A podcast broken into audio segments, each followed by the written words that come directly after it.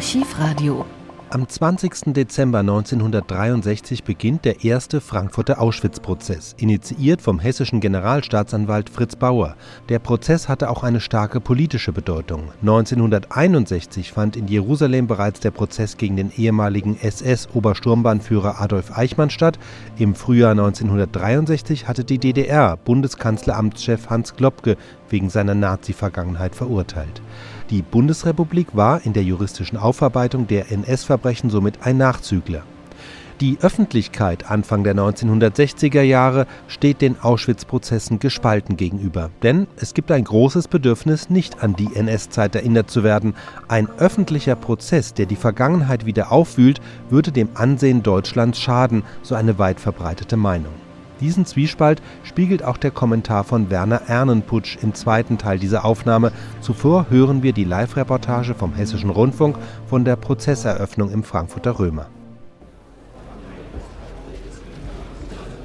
Der Stadtverordneten-Sitzungssaal im Frankfurter Rathaus, der große Saal, in dem sonst das Frankfurter Stadtparlament tagt, ist zum Gerichtssaal geworden zum Gerichtssaal für den größten Prozess, der je in Frankfurt stattfinden wird und dann auch stattgefunden hat, wenn er zu Ende ist, für den Auschwitz-Prozess. Man hat diesen Saal ausgewählt, weil in den Gerichtsgebäuden selbst man keinen derartigen großen Saal hat. Dieser Prozess, der immerhin einige Monate dauern wird, wird vielleicht noch einmal im Laufe des Sommers umziehen in ein Bürgerhaus, was gerade im Bau ist in Frankfurt, weil man dort noch einen größeren Saal vorfinden wird. Heute ist nun der Eröffnungstag dieses Prozesses. Noch ist das Stimmengewirr hier zu vernehmen in diesem Saal, noch leuchten die Scheinwerfer des Fernsehens und der Wochenschauen auf, noch stehen die Kameraleute schussbereit. Die Angeklagten haben zum allergrößten Teil schon Platz genommen. Sie nehmen einen Flügel ein, einen Flügel ein in diesen Sitzreihen, wo sonst die Stadtverordneten Platz nehmen, wenn hier über die Belange der Stadt verhandelt wird. Es ist wahrlich ein Monsterprozess. Wenn man die Stapel der Akten sieht, die hinter dem Gericht, wo sonst das Präsidium des Stadtparlamentes sitzt, nimmt das Gericht Platz. Wenn man diese Stapel der Akten sieht und der Ordner, so weiß man, dass das der umfangreichste Prozess ist, der je in Frankfurt stattgefunden hat. Die Hauptakten in 80 Bänden aufgegliedert fassen über 16.000 Seiten. Und allein die Anklageschrift ist 700 Seiten dick. Man hat ja über 1300 Zeugen vor diesem Prozess seitens der Staatsanwaltschaft vernommen, davon allein 100 Männer aus Auschwitz, die dort eine schwere Zeit durchgemacht haben. Es sind 22 Angeklagte. Im Sommer waren es noch 23, aber der vielleicht der Hauptangeklagte in diesem Prozess, der letzte Lagerkommandant von Auschwitz, Richard Beer, den man bei Hamburg als einfachen Waldarbeiter aufgespürt hat, ist 1963 im Juni in der Untersuchungshaft an einer Kreislaufschwäche gestorben. So sind es nur noch 22 Angeklagte. Der älteste ist 68 Jahre alt, der jüngste 41. Und wenn man jetzt hinüberblickt, so sehen sie alle aus wie Bürger des Alltages, unauffällig, so wie Menschen, die man jeden Tag irgendwo auf den Straßen unserer Städte sieht. Es ist ein Kaleidoskop, wenn man ihre Berufe sich heraussucht, ein Kaleidoskop unseres Alltages. Der Adjutant des letzten Lagerkommandanten war Kassierer einer Kreissparkasse, als er verhaftet wurde. Der Verwalter der Kleiderkammer war später als Buchhalter in Bad Godesberg tätig. Sie haben alle Berufe wie wir, wie vielleicht auch viele der Menschen, die oben auf der Zuschauertribüne gespannt auf den Beginn des Prozesses warten. Da ist ein kaufmännischer Angestellter, ein Krankenpfleger, ein Maurerpolier, ein Bahnhofswirt, ein Landwirt, ein Lehrer an einer Landwirtschaftsschule, ein Tischler, ein Weber, ein Pförtner. Es sind aber auch Leute, die immerhin es in ihrem Leben nach diesem Kriege zu einer besonderen Position gebracht haben. Es sind Zahnärzte dabei. Der Leiter der SS-Apotheke hat heute eine Apotheke in Göppingen und in einen, einen Kosmetiksalon in Reutlingen. Der Adjutant des in Polen hingerichteten Lagerkommandanten Höss leitet heute ein Exportgeschäft in Hamburg. Die Angeklagten sitzen neben drei großen Karten. Und ich glaube, diese großen Karten werden bei Ihnen Erinnerungen wachrufen, die Ihnen heute nicht mehr lieb sind. Auf diesen drei großen Karten, die dort an der Wand hängen, sieht man die Aufgliederung des Lagers Auschwitz. Die größte Karte zeigt den Gesamtkomplex, die Reihe der Baracken. Und zwischen den Komplexen, es sind ja einzelne Abschnitte in diesem Lager zu erkennen auf dem Plan, zwischen den Komplexen B1 und B3 führt durch ein Tor eine Eisenbahnschiene, die sich dann in drei Gleise ausgabelt. Auf dieser Schiene sind die Transporte eingerollt. Auf dieser Schiene sind Millionen von Menschen hineingekommen in das Lager, haben die Güterwagen verlassen und sind dann zum größten Teil zu den Gasöfen geführt worden. Die Spannung man merkt sie förmlich mit hier als neutraler Beobachter. Die Spannung steigt langsam immer mehr an. Es kann nur noch ganz knappe Zeit dauern, bis das Gericht diesen Saal betritt. Dieses Gericht setzt sich zusammen aus drei Berufsrichtern und sechs Geschworenen. Diese sechs Geschworene sind in Berufen aufgegliedert, drei Hausfrauen, zwei Arbeiter und ein technischer Angestellter. Man hat, da es ja ein sehr langer Prozess ist, auch eine Reihe von Ersatzleuten gewählt. Es kann ja ein Geschworener einmal erkranken. Das würde die Unterbrechung der Verhandlung bedeuten. Die fünf Ersatzleute sind zwei Hausfrauen, ein Kohlenhändler, ein Verwaltungsangestellter und ein Amtmann. Noch stehen die Angeklagten im Mittelpunkt des Interesses der Kameraleute und auch der Presseleute, die hier zahlreich vertreten sind. Es hat ja jeder hier seinen nummerierten Platz der für die ganze Dauer des Prozesses bestimmt ist. Diese Angeklagten sind zum größten Teil nicht in Haft mehr gewesen in letzter Zeit. Zwei allein aus gesundheitlichen Gründen. Vier, weil sie eine Kaution stellten, eine Kaution, die zwischen 10.000 und 50.000 Mark festgesetzt war. Von diesen 22 Angeklagten befanden sich also jetzt bis heute nur noch neun in der Untersuchungshaft. Die Verhandlung beginnt. Noch einmal flammen die Scheinwerfer auf. Das Gericht betritt den Saal. Alles erhebt sich.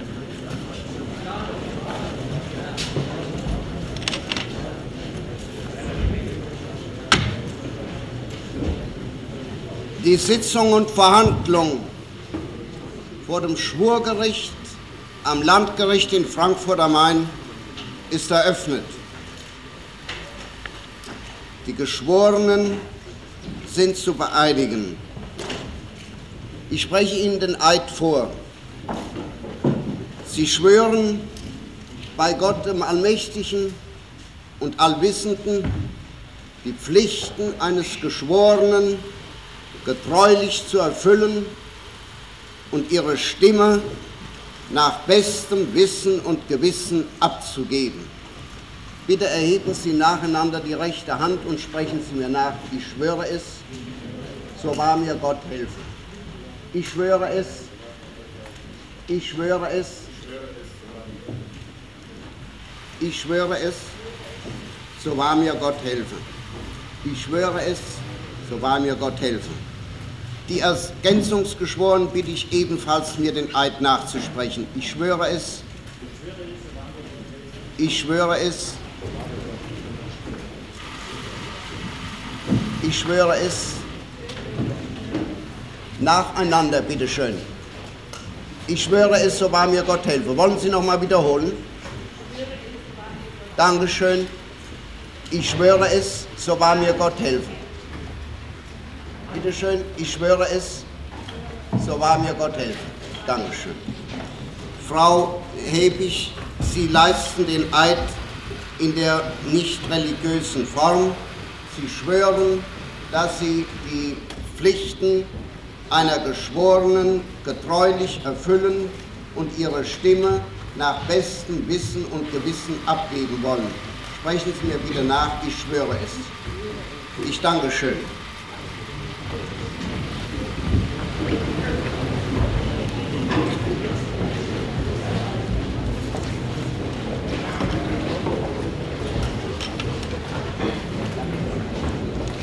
Zum Aufruf kommt die Strafsache gegen Mulka und andere.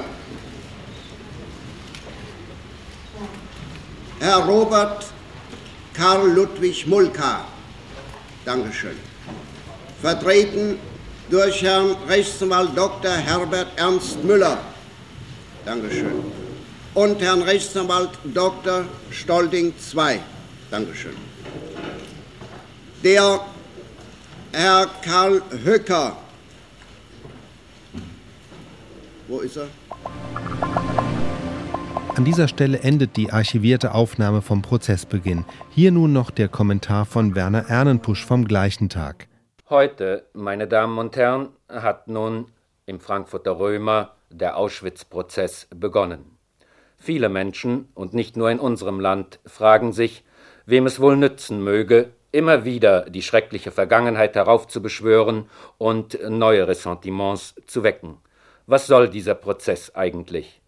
Ist es das Bedürfnis nach Rache, das zu den Ermittlungen und schließlich zur jetzigen Hauptverhandlung geführt hat? Ich glaube, die alttestamentarische Formel Auge um Auge und Zahn um Zahn hat angesichts der Millionen Opfer von Auschwitz ihre Gültigkeit verloren. Sollen die Angeklagten dann etwa sühnen? Nun, für das, was in Auschwitz geschehen ist, kann es wohl keine Sühne und auch keine Wiedergutmachung geben. Soll das jetzige Verfahren, so könnte man weiter fragen, etwa abschrecken? Wie die Dinge heute bei uns liegen, erscheint eine Abschreckung davor, dass man Kinder durch Phenolinjektionen ins Herz tötet oder missliebige Männer und Frauen, gleich welcher Religion, Rasse oder Herkunft vergast. Eine solche Abschreckung erscheint mir nach den jetzigen Gegebenheiten nicht vonnöten.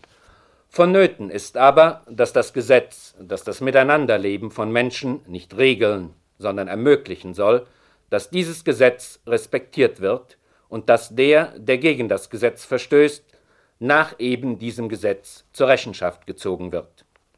Hoffentlich kommt bei diesem Verfahren niemand auf den Gedanken, unsere viel zitierte Vergangenheit könne zu Lasten einiger Angeklagter bewältigt werden. Diese Vergangenheit muss jeder, der sie bewusst erlebt hat, mit sich selbst abmachen. Der Sinn dieses Verfahrens kann es auch nicht sein, einen sonst vielleicht versäumten, anschaulichen Unterricht in Zeitgeschichte zu geben. Hier, bei dem Frankfurter Auschwitz-Prozess, sollte es nur darum gehen, blanken Mord, wenn er erwiesen ist, und zwar Mord, der auch unter den Nazi-Gesetzen Mord war, zu ahnden denn es kann in keinem Staat Recht herrschen, wenn das Gesetz, fußend auf den Menschenrechten, nicht respektiert wird. Nun aber zum Prozessverlauf selbst. Der heutige Tag brachte die ersten Vernehmungen der Angeklagten zur Person. Da war zunächst der Hamburger Exportkaufmann Mulka gegen eine Kaution von 50.000 Mark aus der Untersuchungshaft entlassen, der äußerlich das Bild des preußischen Offiziers bot. Nimmt man seine Aussage alles in allem, dann kam er eigentlich widerwillen zur SS. Der einstige Weltkriegsoffizier und spätere Baltikumkämpfer, in den 20er Jahren wegen Hehlerei, ob nun zu Recht oder zu Unrecht verurteilt, wurde in der Nazizeit aus dem Chor der Reserveoffiziere ausgestoßen und meldete sich im Kriege, da ihn die Wehrmacht nur als einfachen Soldaten annehmen wollte, zur SS. So wurde er Adjutant unter dem ersten Lagerkommandanten Höss. Der andere Angeklagte, ehemalige Auschwitz-Adjutant Höcker, nicht nur dem Beruf, sondern auch dem äußeren Erscheinungsbild nach das, was man gemeinhin als Typ eines Buchhalters bezeichnet, ging 1933 in die SS. Er trat ein, weil er, wie er sagt, Angst um seine Stellung hatte. Die Endstation war dann ebenfalls Auschwitz. Ein ganz anderes Bild bot vor dem Richtertisch der Angeklagte Boger, der einer Unzahl unvorstellbarer Grausamkeiten beschuldigt wird und seit fünf Jahren in Untersuchungshaft sitzt. Boger, lange vor 1933 Mitglied der SS, erschien mit auf Hochglanz polierten Schuhen zur Verhandlung, machte seine Angaben zur Person in biederem Schwäbisch, geriet später selbstgefällig ins Schwadronieren und wippte zeitweilig in den Knien, als ob er vor einer Kompanie stünde. Burger hatte zuletzt den Dienstgrad eines SS-Oberscharführers und gehörte in Auschwitz zur gefürchteten und berüchtigten politischen Abteilung. Doch genug dieser Schilderungen. Wenig anders zu erwarten, brachte der erste Tag auch Rügen der Verteidigung, vorsorglich erhoben im Hinblick auf eine spätere Anfechtung des Verfahrens. Ein durchaus legitimes Vorgehen und nicht unübliches Verfahren, vor allem wenn es um Kapitalverbrechen geht. Und wie nicht anders zu erwarten, nahm der Anwalt Prof. Dr. Kaul aus Ostberlin die erste sich bietende Gelegenheit wahr, um im Gerichtssaal politisch zu agitieren. Kaul wollte als Nebenkläger zugelassen werden, und zwar für neun Bewohner der Zone, die Angehörige in Auschwitz verloren haben. Das Gericht lehnte diesen Antrag zunächst ab, weil die von Kaul eingereichten Unterlagen nicht vollständig waren. Die Erklärungen eines Verteidigers, dass Kaul nicht vor einem Gericht der Bundesrepublik auftreten könne, weil er Westberlin auf Weisung der alliierten Stadtkommandanten nicht betreten dürfe und im Übrigen als Anwalt und prominentes SED-Mitglied nicht frei und selbstständig tätig sein könne, gab Kaul dann die gewünschte Gelegenheit zur Propaganda. Er glaube, so erklärte er, als Angehöriger der SED, als Deutscher und als Bürger der DDR sowie als ehemaliger KZ-Häftling die notwendige Selbstständigkeit zu haben und jeder Weisung entraten zu können. Und damit hatte der SED-Anwalt für die anwesenden ostzonalen Journalisten die wohl ersehnten Schlagzeilen geliefert. Zweifellos wird Kaul als Nebenkläger zugelassen werden, wenn die erforderlichen Formalitäten erfüllt sind. In diesem Falle wäre es vielleicht nicht schlecht, Herrn Kaul aufzufordern, etwas für Heinz Brandt zu tun, der elf Jahre Zuchthaus und KZ bei den Nazis hinter sich hat. Heinz Brandt, ein westdeutscher Gewerkschaftsredakteur, wurde vermutlich nach Ostberlin entführt und 1962 vom obersten Zonengericht wegen angeblicher Spionage zu 13 Jahren Zuchthaus verurteilt. Wie man sieht, die Unmenschlichkeit war nicht nur bei den Nazis zu Hause. Von den Verhandlungstagen im Frankfurter Auschwitz-Prozess sind ab 1964 sehr viele Aufnahmen erhalten. Einige finden sich hier im Archivradio, die meisten jedoch auch auf den Seiten des Fritz Bauer Instituts.